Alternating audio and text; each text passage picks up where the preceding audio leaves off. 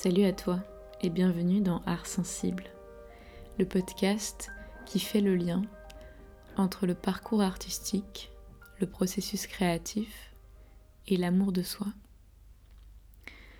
Aujourd'hui, on se retrouve pour un sujet qui m'est venu ce matin. Évidemment, comme souvent, euh, je prévois un sujet ou je pense à un sujet pendant la semaine et je me dis Ah, ça, ce serait sympa d'en parler. Et le matin même où j'enregistre le podcast, une autre idée me surgit. Et je me dis, bon, si elle a surgi maintenant, c'est peut-être qu'elle veut s'imposer maintenant. Ou peut-être pas, peut-être que je me trompe.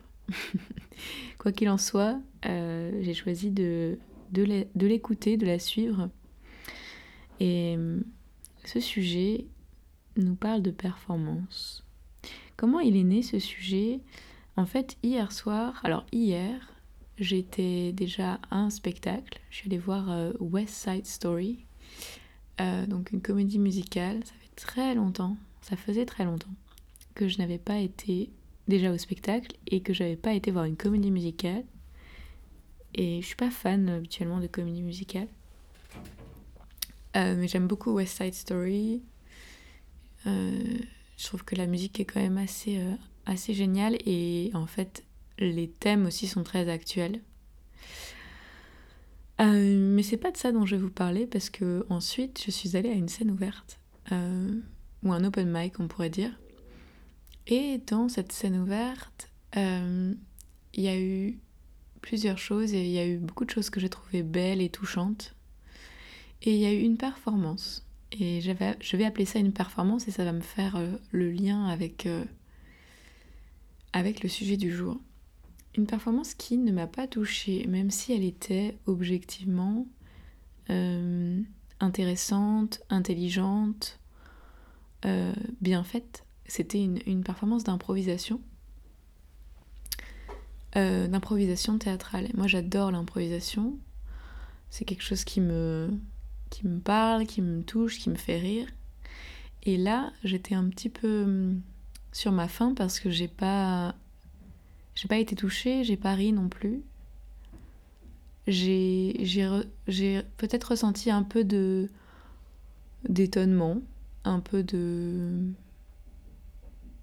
comment dire une sorte d'analyse intellectuelle de ah oui, d'accord, la personne elle a fait ça, elle a pensé les choses comme ça, d'accord. Mais il n'y a pas eu ce moment de cœur qui bat, de, profonde connexion. Et ça m'amène à ce sujet de la performance. Euh, pour moi, ce qui fait que un art est vivant, et, et quand on parle d'art vivant, on parle de théâtre, on parle de danse, on parle de musique. Ce qui fait qu'un art est vivant, c'est que il ne se contente pas de performer. Et un artiste sensible, hein, tel que moi je les, je les aime, puisqu'on parle ici d'art sensible dans ce podcast, il ne va pas se cacher derrière la, performance. Et je vais vous expliquer pourquoi je parle de se cacher. Euh, donc je vais vous expliquer comment moi je définis l'art vivant et comment je définis la performance. Ce ne sont pas des définitions officielles. Si vous voulez des définitions officielles, vous pouvez vous en remettre à, à d'autres médias. Mais c'est vraiment comment moi je perçois la différence entre les deux.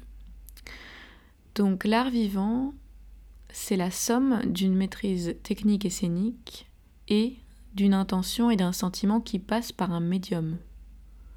Le médium peut être le corps, la voix, les sons. Dans l'art vivant, il y a un lien qui se fait entre la tête, le cœur et le corps et le partage d'un art vivant, qu'il soit la danse, le théâtre, la musique, nécessite une mise à nu que la technique ne suffit pas à éclipser.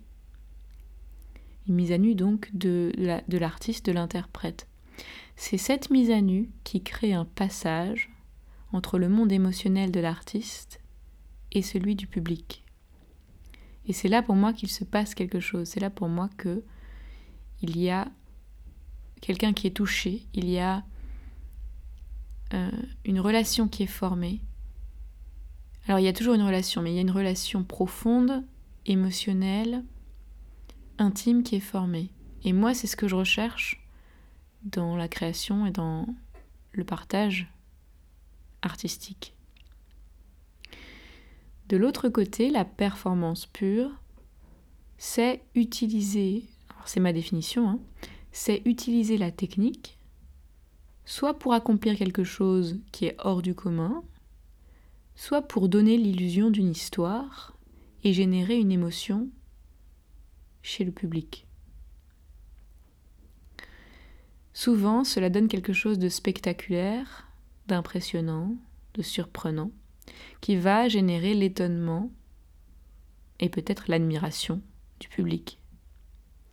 Mais cela se limite souvent à ces émotions, ces émotions d'étonnement, de surprise, d'admiration. Ça ne va pas au cœur de l'intime, au cœur de la vulnérabilité. Et quand je fais cette distinction entre art vivant et performance, je ne fais pas de hiérarchie. Même si moi, dans mon jugement personnel, j'ai une préférence pour l'art vivant, je considère que les deux ont leur place dans ce monde et que s'ils existent tous les deux, c'est que chacun a son sens et apporte quelque chose. Mais ce qu'apporte la performance n'est pas au même plan que ce qu'apporte l'art vivant, on va dire complet, total. La performance peut apporter quelque chose à l'art vivant, elle peut hum, raffiner, par exemple, le, la façon de mettre en scène les choses. Elle peut raffiner la technique qui peut être mise au service d'un message, mise au service d'un sentiment, d'une intention. Mais à elle seule, elle ne constitue pas, selon moi, un art vivant.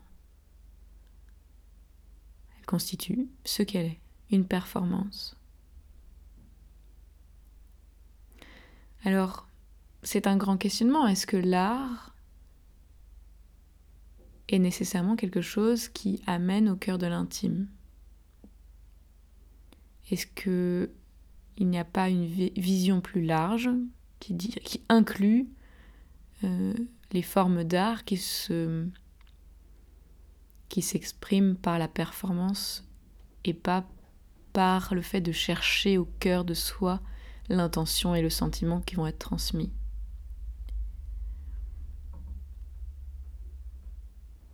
Moi, je me suis souvent questionnée sur euh,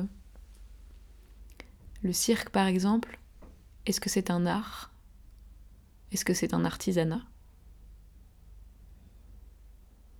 Encore une fois, sans faire de hiérarchie, l'artisanat consiste à modeler quelque chose de physique pour créer un objet, modeler le corps pour créer une performance, pour créer une beauté visuelle. Pour moi, ce qui fait l'art vivant, ce qui fait l'art, c'est que l'artiste, il est intégré à sa création et que dans son travail, ce n'est pas vraiment la matière qu'il travaille qui est la plus importante, mais c'est plutôt le fait qu'il est lui-même travaillé, il est lui-même poli par l'expérience qui se construit avec lui. Un peu à la manière de l'alchimiste qui, pour transformer le plomb en or, doit transformer quelque chose en lui, faire une transmutation à l'intérieur de lui. Et sans doute que pour atteindre certains niveaux de performance, il faut transmuter des choses à l'intérieur de soi pour dépasser certaines barrières mentales, certaines barrières émotionnelles. Mais c'est une autre aventure que l'aventure de l'art vivant, de l'art pour moi. L'aventure de la performance, c'est une aventure qui parfois est préalable ou qui est parallèle. Mais pour moi, l'art et l'art vivant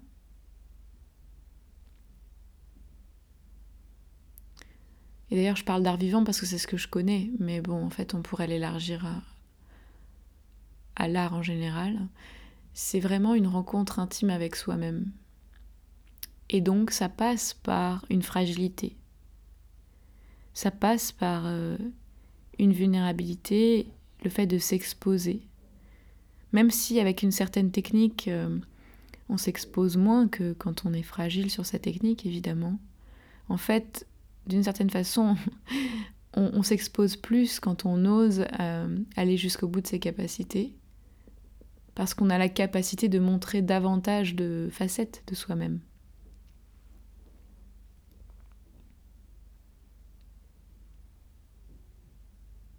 Et j'ai envie d'étendre cette réflexion sur euh, performance et art à une réflexion sur euh, rôle et authenticité. Finalement, dans une performance, on joue un rôle sans le ressentir pleinement. On crée l'illusion d'une émotion sans la vivre nécessairement. Et dans la vie, dans les relations, on peut faire un parallèle parce que la vie est faite de relations et on est dans des rôles hein, en fonction des relations dans lesquelles on est. Par exemple, on est en relation avec un ami, on prend le rôle d'ami. On est en relation avec son parent, on prend le rôle d'enfant. On est en relation avec son enfant, on prend le rôle de parent. Avec sa compagne, on prend le rôle de compagne ou de compagnon. Avec son collègue, on prend le rôle de collègue. Avec son supérieur, on prend le rôle de subordonné avec son frère, on prend le rôle de sœur. Il y, a vraiment tous ces rôles qui s'articulent et qui sont nécessaires à notre société. Donc comment est-ce qu'on est dans un rôle et en même temps on reste soi-même? Est-ce qu'on est condamné à se perdre, à jouer le rôle par cœur sans âme, tel un automate? Est-ce qu'il n'y a pas un entre-deux possible entre la performance, donc cet état où on joue un rôle euh, qu'on a appris par cœur à 100%, où on se soumet à ce rôle, et euh, l'autre euh, extrême où on renie toute forme de rôle, toute forme de système, soi-disant pour être libre. Est-ce qu'on ne peut pas offrir pleinement qui on est, même au sein des rôles que le contexte et l'environnement nous imposent? C'est une vraie question que, je pose. Euh, je pense que l'art est une des manières de, de faire ça, de rentrer en relation avec un public tout en étant pleinement soi-même. Et on prend un rôle, on prend le rôle du chanteur, du musicien, du danseur, de l'acteur, on prend le rôle du peintre, on prend le rôle de l'écrivain, on prend le rôle du photographe.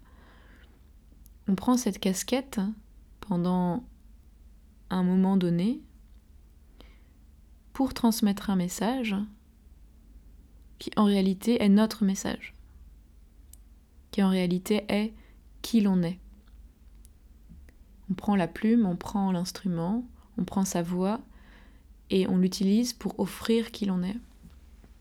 Donc en fait, ce rôle, ce personnage, cette enveloppe, elle est utile, tout comme le corps en tant qu'enveloppe est utile pour transmettre ce que notre cœur, notre âme a à dire, pour transmettre notre singularité.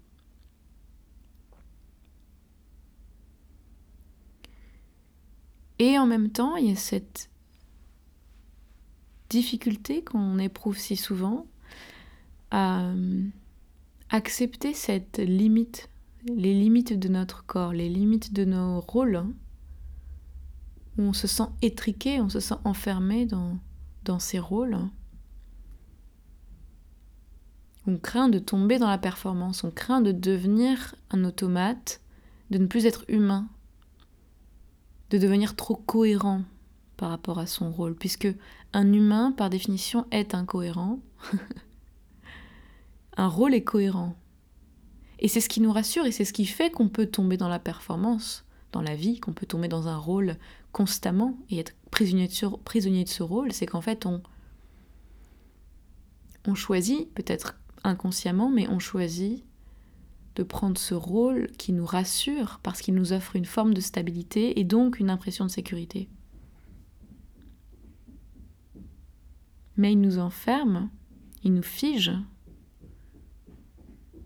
il nous mortifie, puisque c'est pour ça que je parlais d'art vivant, on en revient au côté vivant. Ce qui est vivant, ça change, ce qui est vivant, ça bouge, ce qui est vivant, ça évolue, ce qui est vivant, c'est imprévisible. Une feuille qui devait pousser dans telle direction poussera dans une autre. Une graine qu'on a plantée ne poussera pas pendant trois ans, puis poussera euh, euh, de manière exponentielle. Il y a cet imprévisible dans le vivant. Il y a cette surprise à soi-même. Ce n'est pas une surprise qu'on construit, une illusion qu'on construit. C'est ça qui est très étonnant parce qu'à la fois, oui, on travaille la performance quand on est artiste, on travaille la construction, mais au moment de délivrer notre message, il faut être complètement ouvert, il faut être complètement frais pour que l'essentiel puisse apparaître et que le lien le plus important, qui est ce lien hum, profond de sentiment entre le public, entre nous et le public, puisse se faire. Il y a un lâcher au moment, au moment T, si je puis dire.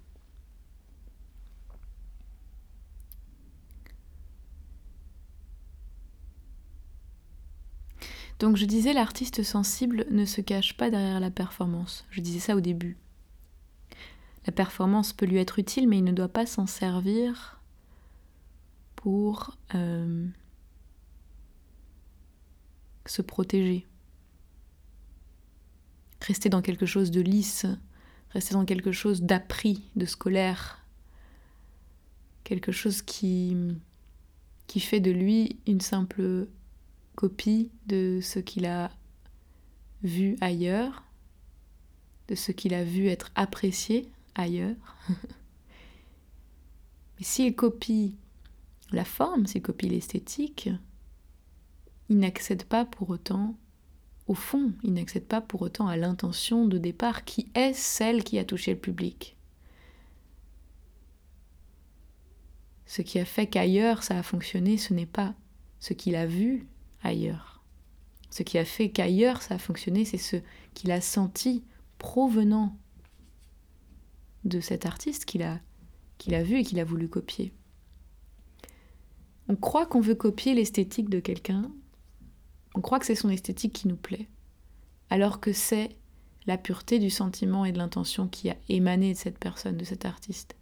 Et c'est ça qu'il faut s'exercer à trouver en soi-même, non pas chercher à le reproduire, On ne peut pas le reproduire artificiellement. On ne peut pas créer l'illusion de la sincérité. On ne peut pas créer l'illusion de l'authenticité, du cœur. On ne peut pas créer l'illusion d'une intention pure, d'une connexion spirituelle. C'est pas possible. On créera l'illusion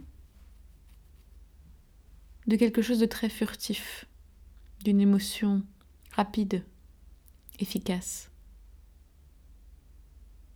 Et on n'ira pas toucher en profondeur. Et je vais présenter mes excuses aux artistes du cirque parce que je viens de toucher euh, un exemple en moi de quelque chose dans le cirque qui, qui a pu me toucher et c'est pas systématique. Quelque chose qui n'est pas lié à la performance directement, qui y est lié mais pas uniquement. Euh, et qui, quelque chose qui peut toucher au-delà de la surprise et de l'étonnement et de l'admiration,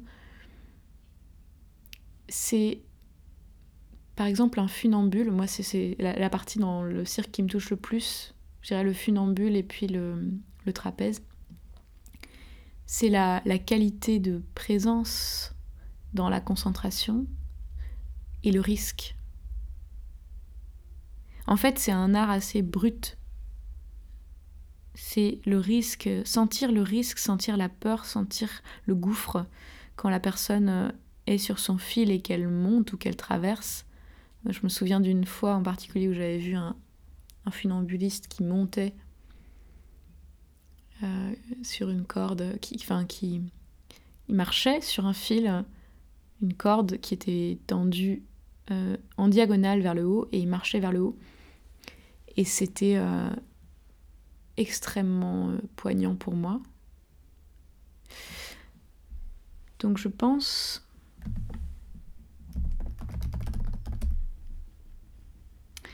je pense que il y a la possibilité d'un art vivant qui touche, donc un art qui touche, un art sensible qui touche, y compris au sein d'une performance, au sein de quelque chose qui se veut d'abord comme une performance, qui ne pense pas nécessairement le rapport au public, qui ne pense pas nécessairement au message qui doit être transmis, qui simplement vit la performance et après fait confiance à ce qui se passe. Donc c'est il y a des ponts entre les deux en fait, il y a vraiment des ponts entre les deux. Simplement, je voulais attirer votre attention sur essayons de ne pas nous contenter d'une performance, essayons de chercher en nous la fragilité, de chercher en nous le sentiment à transmettre, de chercher en nous, d'aller dans, les zones de nous qui nous font peur et d'oser les exposer au public, d'une manière ou d'une autre. Et je vous parlais de cette improvisation au début, d'une certaine manière, il y avait une forme d'exposition puisque cette personne est partie d'un sujet proposé par le public. Il y avait une forme de vulnérabilité dans le postulat de départ qui était d'improviser. Mais j'ai envie de dire allons plus loin. Allons plus loin qu'un postulat, allons plus loin dans la manière dont nous rentrons en nous-mêmes, dans la manière dont nous allons chercher cette zone où on est vraiment en train de s'unir au public. En même temps qu'on s'unit à soi-même, en même temps qu'on se retrouve soi-même.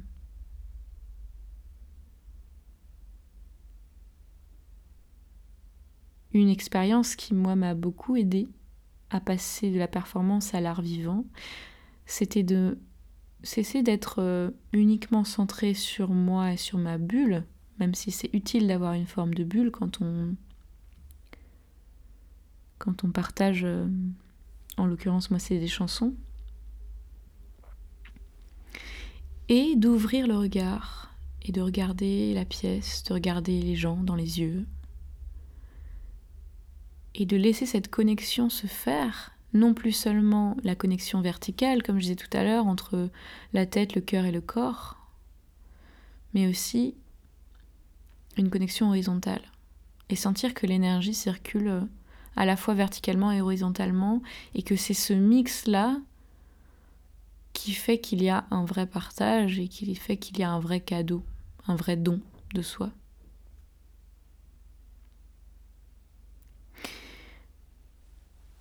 Donc mes questions, les questions que j'ai soulevées tout à l'heure sur est-ce qu'on est capable d'être dans un rôle sans en perdre son authenticité Est-ce qu'on peut offrir pleinement qui on est même au sein des rôles que le contexte et l'environnement nous imposent? Finalement j'y réponds un peu, j'y réponds oui. On peut. Et parfois on ne peut pas, parfois on se perd à jouer le rôle tel un automate. Et ça fait partie de l'expérience euh, vivante, de l'expérience humaine. Donc ce n'est pas à rejeter, simplement à observer et à se demander, ok, quelle graine j'ai envie de nourrir, quelle plante j'ai envie d'arroser en moi. Si c'est celle de la sensibilité, peut-être que, que j'ai intérêt à rester vigilant, vigilante à, à cette tendance que nous avons tous et toutes à, figer les choses, à, devenir le rôle que nous étions en train de jouer, à se perdre dans ce personnage qui nous semble confortable, rassurant et qui nous offre une protection, qui nous permet de nous cacher. Mais en réalité, on ne peut jamais vraiment se cacher.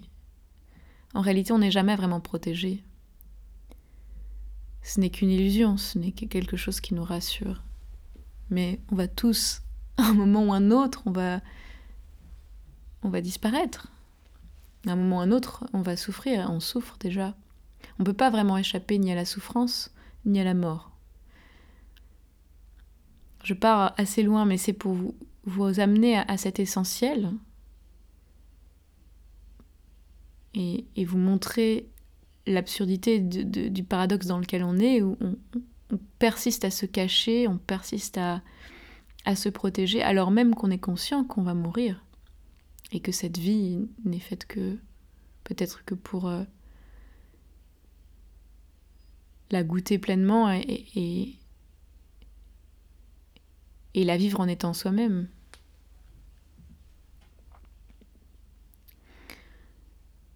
Donc pourquoi se cacher?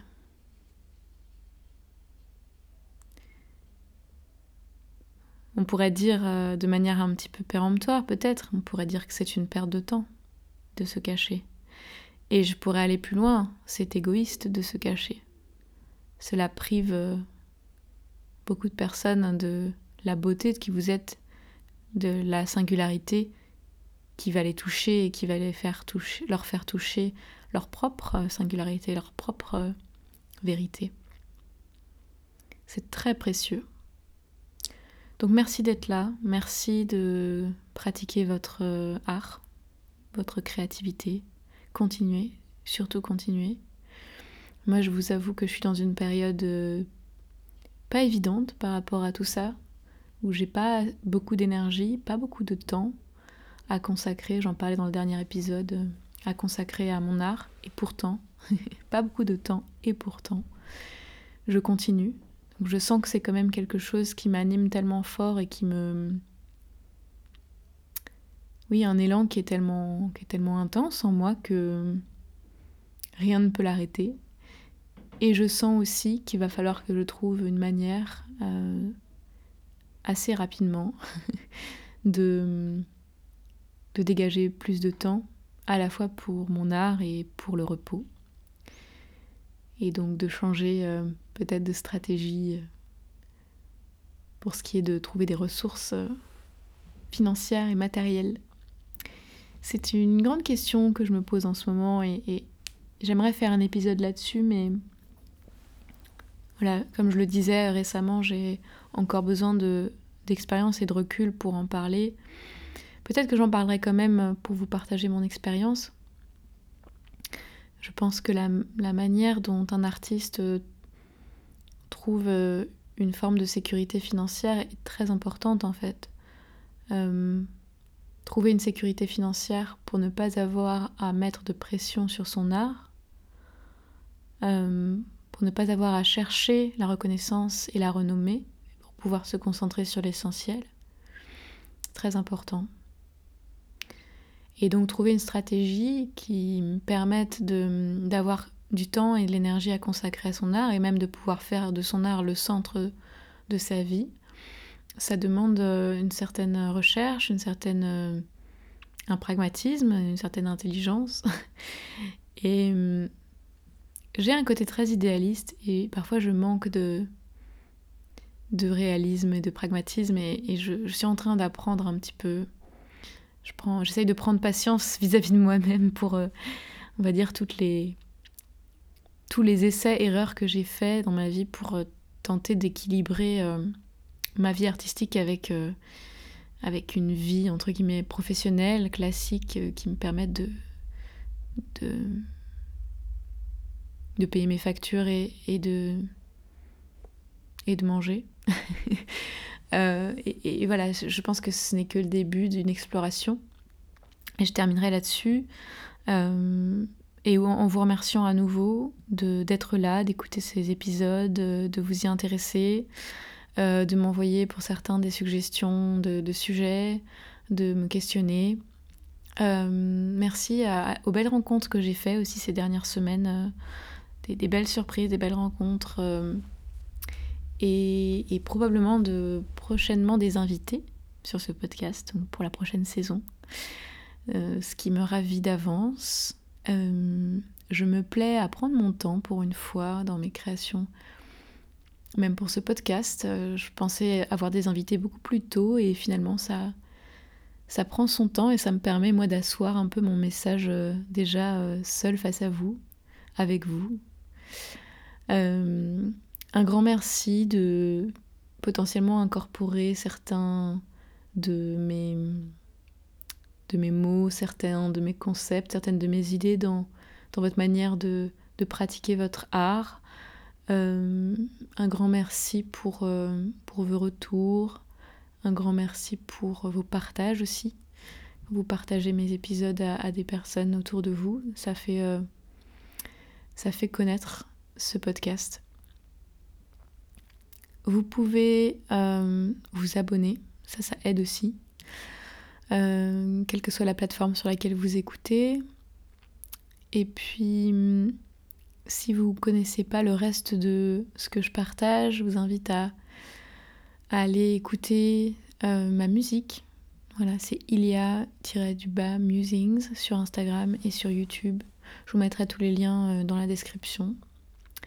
J'écris une newsletter de temps en temps. Avant, c'était toutes les semaines. En ce moment, c'est plutôt une fois par mois. Euh, si ça vous intéresse de me lire aussi, parce que j'écris un petit peu, n'hésitez surtout pas. Je suis en train de préparer euh, mon retour dans l'écriture. J'ai très très envie de me remettre à l'écriture d'un conte que j'ai commencé il y a déjà deux ans. Euh, et puis je suis en train d'écrire quelque chose d'assez personnel aussi. Et je trouve que c'est euh, très très agréable et, et puissant l'écriture. Enfin, je, je me, je me, disperse un peu avec tout ça, mais je suis tellement contente d'échanger avec vous, euh, de rencontrer euh, régulièrement des personnes créatives, des artistes de, tout, de tout poil. et, ça me fait hyper plaisir de, continuer ce chemin avec vous. Que dire de plus? J'ai sorti un single cette semaine, donc allez l'écouter. Je mettrai le lien en barre d'information également. Il est vraiment chouette, il s'appelle Laisser, il parle de lâcher prise, il parle de deuil amoureux, il parle de changement, de transition. Je vous dis à très bientôt pour un prochain épisode de Art sensible.